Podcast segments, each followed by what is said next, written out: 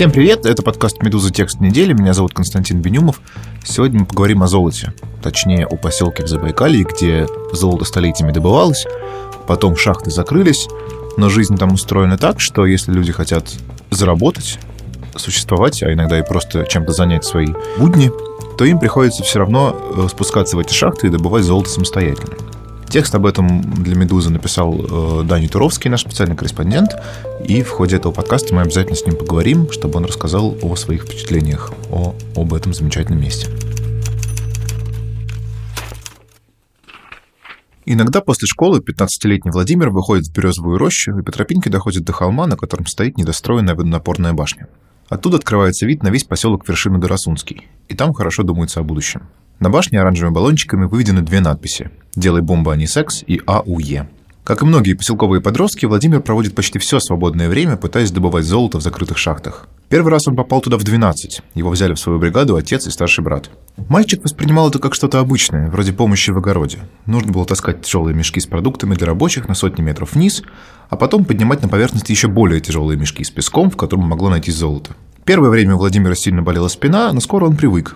А когда ему исполнилось 15, он начал сам ходить в шахты, уже без старших, а просто с друзьями и одноклассниками. «Я не хочу всем этим заниматься, но нужно помогать семье», объясняет Владимир, долговязый подросток в майке с веселым принтом. «Каждый раз, когда спускаюсь, думаю о том, что могу погибнуть, а еще чаще о том, что сесть за это можно. Как рассказывает Владимир, в шахтах невозможно работать без взрывчатки, а если поймают с ней, то, скорее всего, получишь за терроризм, то есть до 15 лет. Больше всего подросток волнуется, что попадет под рейд Забайкальского ФСБ, Такие рейды проходят в поселке раз в несколько месяцев. Что касается местных правоохранителей, то они не особенно замечают копателей. Судить об этом можно хотя бы потому, что одна из самых главных самодельных штолен находится в 150 метрах от полицейского участка. Чаще всего Владимир и его друзья спускаются под землю сразу после школы, чтобы вылезти к началу занятий на следующий день. Ребята часто засыпают прямо на уроках, потому что ночи проводят в шахтах, рассказывает учительница школе, в которой учатся подростки. Один, самый беспокойный, как стал спускаться, очень изменился, стал спокойным и быстро повзрослел.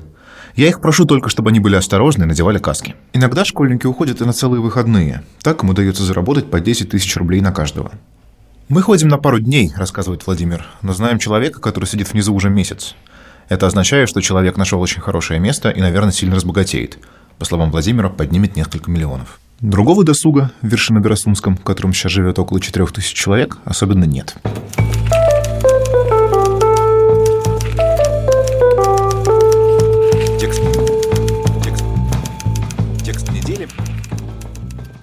Сейчас мы попросим э, Даниила Туровского, нашего спецкора, который, собственно, автор текста про, э, про этот поселок, э, рассказать, как вот насколько это все распространено. Да, я так понимаю, Дань, привет. Привет, привет. А, вот ты пишешь, что это настолько вообще большая часть жизни, вот это, да, под, под нелегальное подземное спускание в шахты, что поселок называют поселком термитов. Это прям вот так, да? Ну, слушай, да. И мне кажется, вообще тут важно сказать, что это такая, знаешь, а, история про безысходность, тупик безразличие государства к людям. И вот я, можно сказать, объездил всю, всю Россию в командировках на таких брошенных несчастных мест, как вот этот поселок и вообще Забайкалье не видел. Но и если говорить про конкретный поселок, важно вообще углубиться немножко в его историю, почему называют его поселком термитов. Да? Еще, наверное, 150-155 лет назад там нашли золото, и в советское время потом там построили какие-то передовые предприятия, в том числе с помощью ГУЛАГа и, и лагеря, который там был, да, и военнопленных японцев. И после перестройки вскоре все это превратилось постепенно в руины. И такой вот совсем уже переломный момент произошел в 2006 году, когда случился пожар на основной шахте, и после этого, собственно, все шахты, которых там около 6-7, они в разное время то работали, то нет. В общем-то, после 2006 года эти шахты некоторые затопили, некоторые просто закрылись, и поэтому жители вот этого поселка Вершины Доросунские, можно сказать, вернулись к промыслу, которым ну, занимались их деды, прадеды и так далее, которым занимались 150 лет назад. И люди сами начали э, спускаться в дыры в земле, э, в штольни, некоторые, которые еще были э, созданы, вырыты, подготовлены в конце XIX века, они, вот эти штольни, разбросаны по территории поселка, встречаются и за территорией поселка, и прямо в огородах, И, собственно, поэтому поселок называется поселком термитов, потому что люди спускаются и лазают буквально. То есть тоннели под всем да. городом прорыты, получается, да? Буквально, да. Это, знаешь, такая немножко даже, может быть, может напомнить какие-то то, то ли чеченские, то ли афганские тоннели в которых террористы прятались там от ударов э, авиации, да. И получается, что там, несмотря на то, что жизнь, что, в общем, э, разруха и жизнь довольно бедная, при этом раз-раз да, на улице встречаются какие-то дорогущие машины, и это, в общем, э, это, это, это как раз машины, которые покупают те люди, которые успешно что-то поднимают из-под земли. Да, это совершенно невероятно, то есть буквально в первые пять минут, когда я только заехал в этот поселок, Сначала я был поражен, ну, то, то, что я рассказывал, да, что это брошенное несчастное место, и буквально через ну, несколько минут среди пыльной дороги я увидел в пыли несущийся на огромной скорости Lexus за 3 миллиона рублей. Конечно, есть история успеха, их несколько, и там одну, из уст, одну передают из уст в уста. Эта история там пару лет назад произошла. А, четыре парня 20-летних а, спустились на неделю, точнее на, на 5 дней примерно, на 6 дней, и, в общем-то, они нашли золото на 22 миллиона рублей – Ничего себе. И, да, это самая такая э, в целом э, история э, успеха, да, и которой теперь, естественно, тянутся все подростки. Тут нужно сказать, что и дети примерно с 12 лет начинают ходить в шахты сначала с родителями, то есть это как в огород примерно сходить, да, потом они начинают ходить уже самостоятельно, сбивая какие-то мини-бригады из своих одноклассников. Э, чаще всего они уходят э, после уроков и стараются прийти э, к следующему уроку, к первому уроку. К утру, То есть они ходят, да. получается, с, с полудня, ну, там, с обеда, наверное, до утра раннего.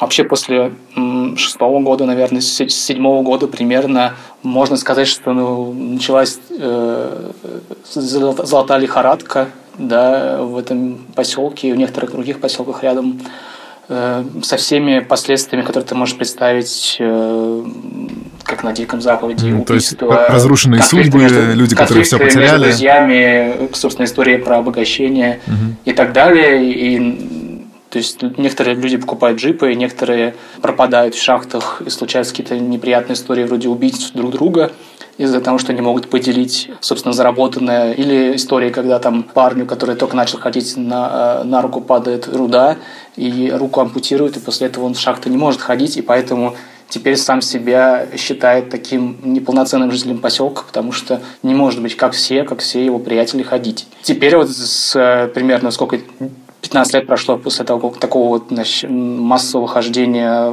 за золотом, Теперь в поселке появилась поговорка «забор деревянный бухает, забор кирпичный копает». А, ну то есть это про людей, которые, да, вот как выглядят их участки, да, если у человека... Да, это, это, это буквально, ты идешь по поселку, видишь, если э, кирпичный забор, то человек точно более-менее успешно спускается под землю, и, может быть, уже сбил какие-то свои бригады там. Ну, потому что больше это... нет куда взять деньги, да, там ничего другого нет. Ну, конечно, там, ну, как, как всегда, есть несколько магазинов, и есть чуть-чуть, чуть-чуть работающая шахта одна в неполную силу. В основном, конечно, это 4000 человек, э, которые сейчас живут в поселке, скорее даже выживают. Да? Это люди как-то заняты с незаконной добычей золота. И в целом они уже, конечно, отработали вот эту вот э, такую схему э, довольно хорошо и с какой-то даже, можно сказать, изящно, потому что ну, люди буквально спускаются на две недели, на три недели – я разговаривал с человеком, который сидел больше месяца в шахте. И они как бы, они воспринимают это сейчас уже совершенно обыденно. Ну, то есть этот человек сказал, ну, это в целом это как городскому цветок сорвать в огороде. Uh-huh. Uh-huh. И они спускают туда какие-то телевизоры, DVD-проигрыватели, постельное белье, Да, чайники, вот это дико интересно. То есть они оборудуют там себе И оборудуют жилье. себе большие уголки, да, и которые часто эти уголки, собственно, внутри под землей на гига, ну, как бы на очень большой глубине, там 400 метров, 500 метров, они делают себе какие-то небольшие закутки. Часто эти закутки ограждаются дверями, потому что если ты нашел хорошую золотую жилу, ее нужно как бы выработать до конца, значит, тебе повезло. И любимое слово в этом поселке это фарт, фортануло. Угу. То есть, если, если тебе фортануло, ты как бы зачем тебе подниматься на землю, если ты можешь поднять вообще неплохие деньги, большие довольно. Текст недели. Дарасунский рудник – один из старейших в России. Хотя экспедиции в поисках золотых и серебряных залежей начались еще при Иване III, нашли их только в XVIII веке, как раз за Байкалье. С середины XIX века вершины Драсунский устремились золотоискатели и поехали каторжные рабочие. Примерно тогда же возникла традиция нелегальных копателей. Тогда их называли хищниками. Поселок расположен в четырех часах езды от Читы, час по грунтовке и три часа по трассе. При этом до 30-х годов 20 века в поселке не было автомобилей. Один из местных инженеров вспоминал, что ездили в основном на верблюдах. В 20-е годы здесь открыли несколько крупных месторождений, появились глубокие шахты, а в 1948 году появилось местное отделение ГУЛАГа. Заключенные не только работали в шахтах, но и строили здания в поселке. В частности, они выстроили двухэтажное здание ДК. Был в вершине Доросунском еще один лагерь, в котором содержали пленных солдат Квантунской армии. Всего в Читинской области содержалось около 60 тысяч японских военнопленных. В вершине Доросунском японцы также трудились на шахтах и работали на местных фабриках.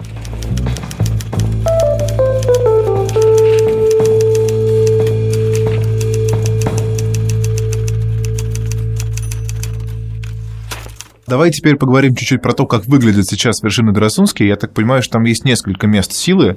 Э, это разрушенный ДК, Потом вот есть кафе-банька, которая меня очень поразила, и, и пустая лагерная площадь. Эта лагерная площадь, она как бы в черте города сейчас, да?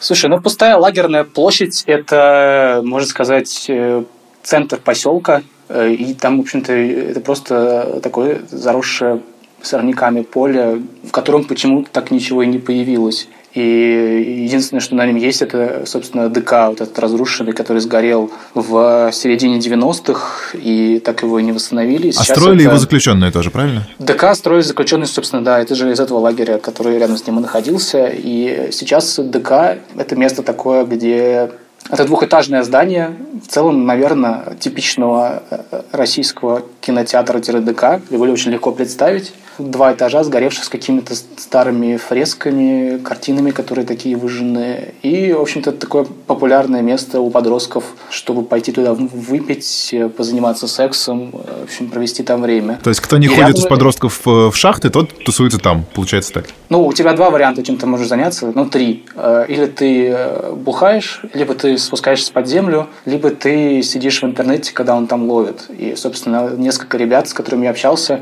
именно подростков, конечно, для них э, то, что есть интернет, это такое небольшое спасение от всего, всей безнадеги вокруг, потому что они смотрят и видеоблогеров каких-то, и фанатеют от Навального. Кто-то, естественно, не фанатит от Навального, но это такой немножко побег от реальности. То есть шахты и интернет. А для взрослых, получается, больше как бы вот эти кафешки, да? Взрослые, когда они выходят из шахты, они любят отдохнуть, выпить, и есть вот это кафе, кафе «Максимум» и кафе «Глория», да, где, собственно, происходит отдых. Да, есть э, э, два кафе, Э, кафе «Глория», которое пользуется очень плохой репутацией, потому что там периодически кого-то режут ножом или стреляют в кого-то из охотничьего ружья, потому что в целом у большинства жителей поселка есть оружие, и они с ним ходят и в шахты, и по поселку. А есть чуть-чуть более спокойное кафе, э, которое называется «Максимум», но в поселке его все называют «банькой», потому что она похожа на баню. И это кафе, которое, собственно, находится, опять же, на той же площади, что и ДК, и был лагерь. Это такой, знаешь, триумвират каких-то мест, э, и в котором играет постоянно такой тех, такие техно-ремиксы на поп-музыку, на шансон. И это, конечно, такое место, куда копатели э, приходят э, уже так немного выдохнуть и выпить. И такого большого выбора пива, мне кажется, часто не найдешь в московских крафтовых заведениях. Сквозь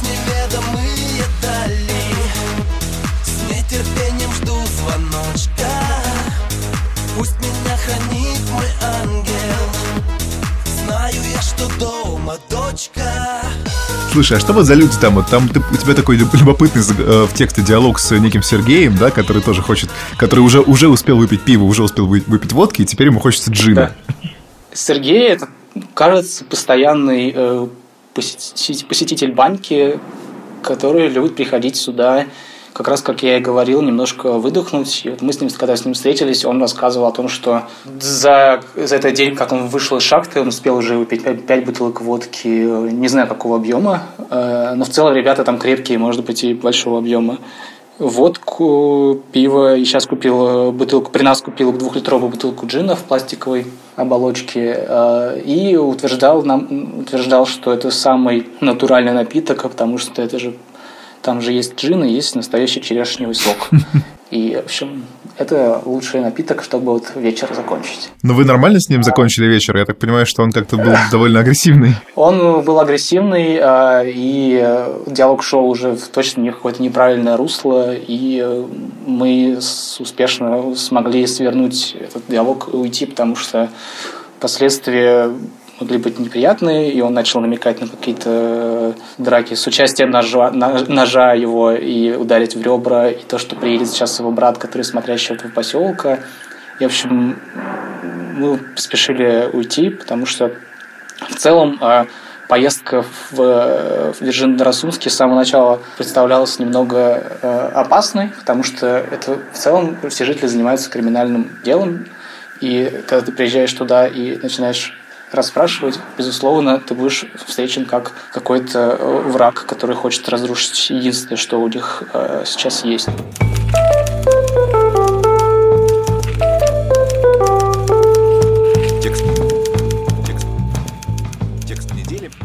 Максим Арсентьев и раньше выпивал без фанатизма, на два года назад бросил окончательно. Среди жителей поселка он всегда стал человеком ответственным. Во-первых, он не ходит в шахты, во-вторых, хорошо разбирается в компьютерах и технике – Поэтому Арсентьев работает то сисадмином на руднике, то бухгалтером, а еще защищал местное водохранилище от загрязнения. В апреле 2018 года ему предложили вступить в профсоюз шахтеров рудника. Арсентьев рассказывает, что действительно всегда сторонился шахт, но один раз все же сходил туда со знакомым ради интереса. Вот как он это вспоминает. Мы забили рюкзаки спичками, гвоздями, проволокой, фонарями и строительными инструментами, не забыли про термос чаем и бутерброды. Переодевшись в немаркую одежду, проникли в штольню и по ней добрали до лестницы вниз. Знакомый проникал в рудник не первый раз и знал, куда идти. Сперва вниз на 160 метров, потом по горизонтальному тоннелю. На глубине они собрали из найденных в шахте досок и резины бутару, устройство для промывания горной массы, отсеивающее золото. С помощью бутары, генератора и помпы им удалось намыть золото примерно на майонезную банку. В шахте они провели целую ночь. Подниматься было тяжело, на поверхность вылезли ближе к 6 утра и пошли домой отсыпаться. А днем снова встретились, чтобы разобраться с полученной породой. Жители вершины Горосунского часто ездят для этих целей в лес, но молодые люди решили обжечь ее прямо в городе. Золото переложили в алюминиевую миску и залили азотной кислотой, так что пошел багровый дым. Когда дым исчез, в миске показался желтый песок. Его еще раз промыли и снова обожгли азоткой. Многие копатели переплавляют золото в небольшие слитки, но Арсентьев и его друг решили отдать его скупщикам прямо так. Те оценили добытое в 20 тысяч рублей, которые приятели разделили на двоих. В школе, где учился Максим Арсентьев, висит фотография его выпускного класса. Он водит по ней пальцем и рассказывает про каждого из парней – в шахте, сидит, живет в лесу подальше от людей. И так из поколения в поколение. Например, бабушка Арсентьева работала в шахте с военнопленными японцами еще в конце 40-х.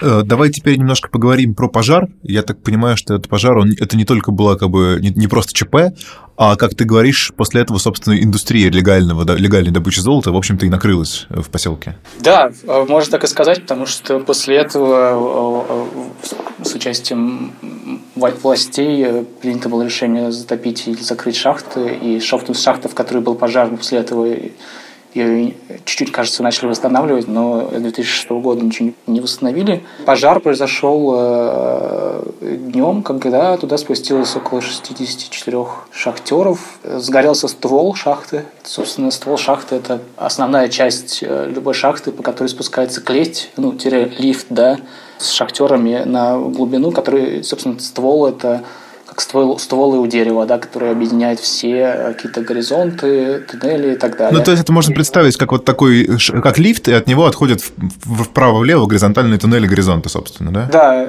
точно так, да. И, конечно же, если горит это место, то это очень плохо, потому что это основное место, откуда можно выйти из шахты. И, как рассказывали несколько сотрудников бывших этой шахты, возгорание на вот этой шахте, которая называется центральная, происходили уже не первый раз. Они как бы обходились э, тем, что успевали тушить, но Э, кажется, все это происходило из-за того, что экономили 12 тысяч рублей в месяц на то, чтобы вот э, ходила такая водонапорная машинка, которая поливает ствол, и чтобы он как бы не перегревался. И в тот раз, кажется, произошло опять из именно из-за этого же возгорания, когда производили какие-то сварочные работы, работы на высоте, на глубине 100 метров. И вот важная часть этой истории, то, что среди этих шахтеров был Сергей Химич, который был совсем, э, э, можно сказать, э, нович, новичком в шахтерском деле, и он житель поселка, но в отличие от других жителей поселка, у него все как бы в роду скорее были водителями, и он тоже до 35 лет, собственно, возил просто машину. И в тот день, в 2006 году, он тоже был среди 64 шахтеров. Они спокойно проработали почти весь рабочий день.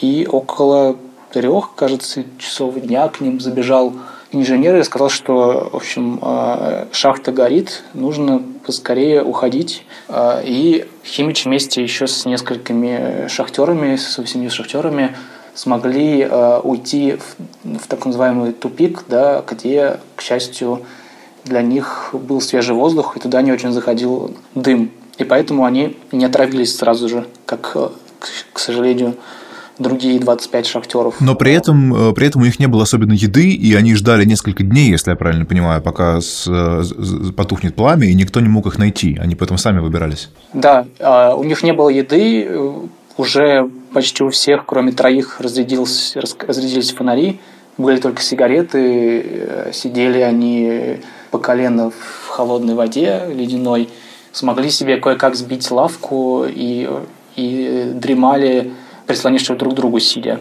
И на третий день вот Химич вместе с двумя другими шахтерами, которых тоже еще работали фонари, попытались снова выйти и на удачу наткнулись на указатель э, других шахтеров. Они нарисовали мелом стрелку, э, указывающую дорогу. И Химич вместе с еще двумя шахтерами пошли по этому указателю и смогли добраться до э, другой, до другого ствола, другой шахты, которая находилась в нескольких километрах на другой, в другой части фактически поселка.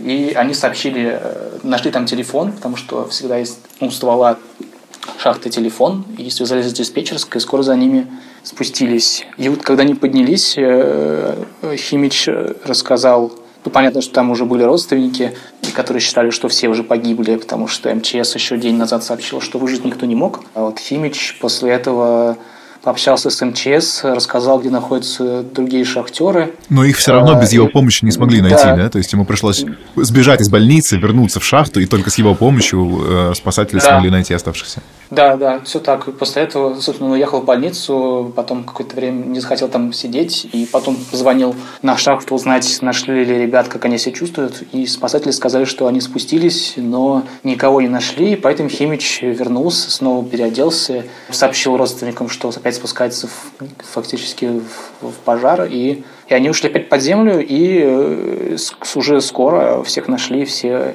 поднялись наверх. И то есть получается, что все, кто спаслись, это вот были люди в группе Химича, которых, которые сперва смогли вот найти вот это укрытие от дыма, а потом смогли вот туда-обратно сходить и всех достать. Все остальные погибли? Нет, нет, нет. Погиб... Не все. Есть еще несколько групп, которые самостоятельно вышли еще раньше, в первый день.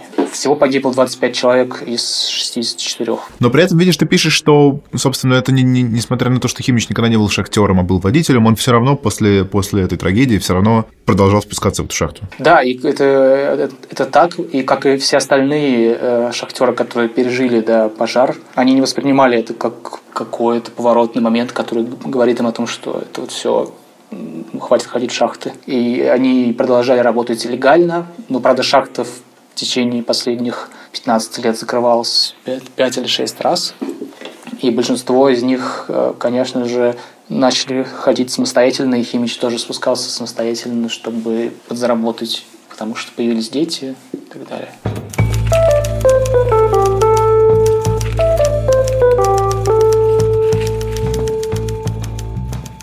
11 сентября 2006 года через весь поселок принесли 25 гробов. Жертв пожара похоронили на местном кладбище. У входа в шахту установили мемориал. Каждый год 7 сентября в память о них в поселке включают сирену. Для родственников погибших шахтеров построили многоквартирный дом. Его в Вершино-Доросунском называют «вдовьим домом» и «рублевкой» из-за того, что семьи получили компенсации. Например, детям погибших каждый год до 18 лет платили по 60 тысяч рублей. Правда, горячей воды на Рублевке так и нет. А подвал все время заливает, из-за чего в квартирах всегда сыро и плесень по стенам. Сергей Химич после пожара еще пять раз возвращался работать на центральную. Каждый раз она в течение пары лет закрывалась. Последний раз в 2017 году. Сейчас работает только юго-западная. По словам Химича, никто из шахтеров, переживших пожар, не перестал ходить под землю. Сейчас Химич работает слесарем на юго-западной и подрабатывает водителем грузовика. Несколько раз Химич с женой думали о переезде, даже съездили для этого в Владивосток, но вернулись, ведь хорошо там, где нас нет. На шахте у него график 15 через 15 дней, поэтому в выходные он часто уходит на охоту в лес, иногда даже не доставая ружье, просто чтобы побродить и пособирать ягоды и грибы. Несправедливо, что отсюда столько выкачано, а жизни никакой нет. Даже надежд нет, говорит Химич. Подростков тут спасают от бед только телефон и интернет. Они под землей скрываются от всего вокруг. Подкаст «Медуза. Текст недели». Я так понимаю, что как бы, пожар 2006 года это как бы отдельная, э, отдельный большой, отдельная большая трагедия, но в целом как бы, вот этот, этот опасный промысел, он приводит к тому, что люди гибнут и пропадают буквально каждый день, да, даже когда нет больших пожаров. Я не могу сказать про каждый день, но э, э, копатели рассказывают, что вот в последние годы, лет пять, наверное, пропали около 20 человек. То есть неизвестно, пропали ли они именно в шахте, или они просто уехали, никому ничего не сказав. Но, э, конечно же, вот каждый, несколько раз в год точно бывали случаи, когда людей или находили под завалами, или, как я говорил раньше, были случаи, когда копатели не могли поделить заработанное. И вот был случай, когда двое после очередной такой ссоры взяли оружие и поехали к, к дому своих, можно сказать, коллег и начали по ним палить из, из оружия. Один погиб на месте, второй смог сбежать. И сейчас этих копателей посадили на долгие годы. Но при этом, даже если, даже если происходит что-то вот такое громкое, даже вот ты пишешь, что один раз ОМОНовцев вызывали и какие-то штольни завалили, все равно это все раскапывается довольно быстро, и люди снова туда идут. Ну, а, а что делать? Это безвыходная да, ситуация. То есть, в целом, э, почти никто из тех, с кем я общался, не хотел бы этим заниматься. Но сейчас они э, вынуждены, чтобы как-то жить, туда ходить. И вообще, конечно, все такой поездки туда, это даже, знаешь, э, ощущение, что это не поездка в какой-то далекий регион, куда лететь из Москвы там 6,5 часов. Это вообще немного ощущение такого путешествия во времени, где люди живут чуть ли не бытом конца 19 века.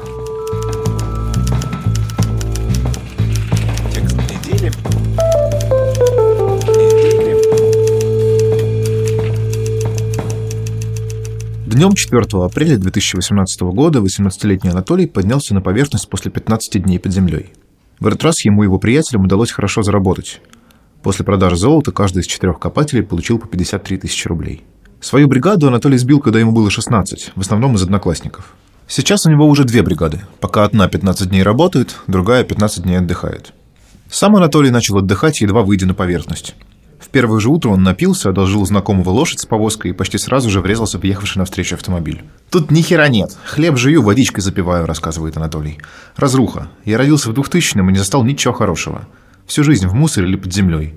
Но что меня беспокоит, так это то, что нет хаты. Живу с мамкой, но хочется свое, чтобы девочек водить, сам понимаешь. За четыре года в шахтах Анатолий сменил уже пять автомобилей. Недавно продал свою Тойоту за 200 тысяч рублей и купил Ниву, чтобы скопить на жилье. Анатолий уверен, что ему крупно не везет только из-за того, что на самом деле он не хочет заниматься золотом. Хочется чего-то большего, да и ходить страшно. Мой знакомый Жека там руку потерял. Золоту нужен дар. Если его не отдавать, оно заберет свое. Так было в 2006 именно в этом году был пожар на Центральной. Так случилось и с Жекой. Жека обнаруживается неподалеку. Как и каждый день, он с самого утра стоит среди ручья в черной одежде и высоких резиновых сапогах. У него нет левой руки. Правой он держит лопату и перекладывает ей песок на резиновую сетку, которая лежит в потоке ручья. Так ему иногда удается домыть до 3 граммов золота в день. Случилось все в 2013 году, вспоминает мужчина. Я тогда только начал ходить под землю. И вот в один из первых разов мне придавило руку. Пошевелиться не мог, помогли походившие мимо мужики, вытащили. В больнице руку ампутировали. Теперь я ходить на глубину не могу и приходится в этой грязи чертовой копаться.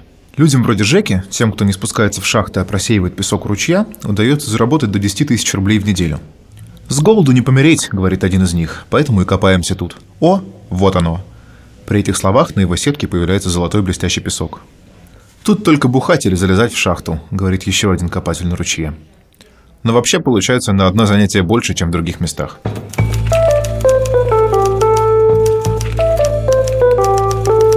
Это был подкаст «Текст недели». Меня зовут Константин Бенюмов. Как всегда, напомню, что подкастов «Медуза» несколько. Слушайте их все в приложениях, у нас на сайте, в iTunes, где угодно. Ставьте оценки, пишите на почту. И до встречи через... А нет, через неделю мы, к сожалению, не встретимся, потому что будут выходные, и текст недели пропустит один выпуск, но потом уже обязательно встретимся. Пока.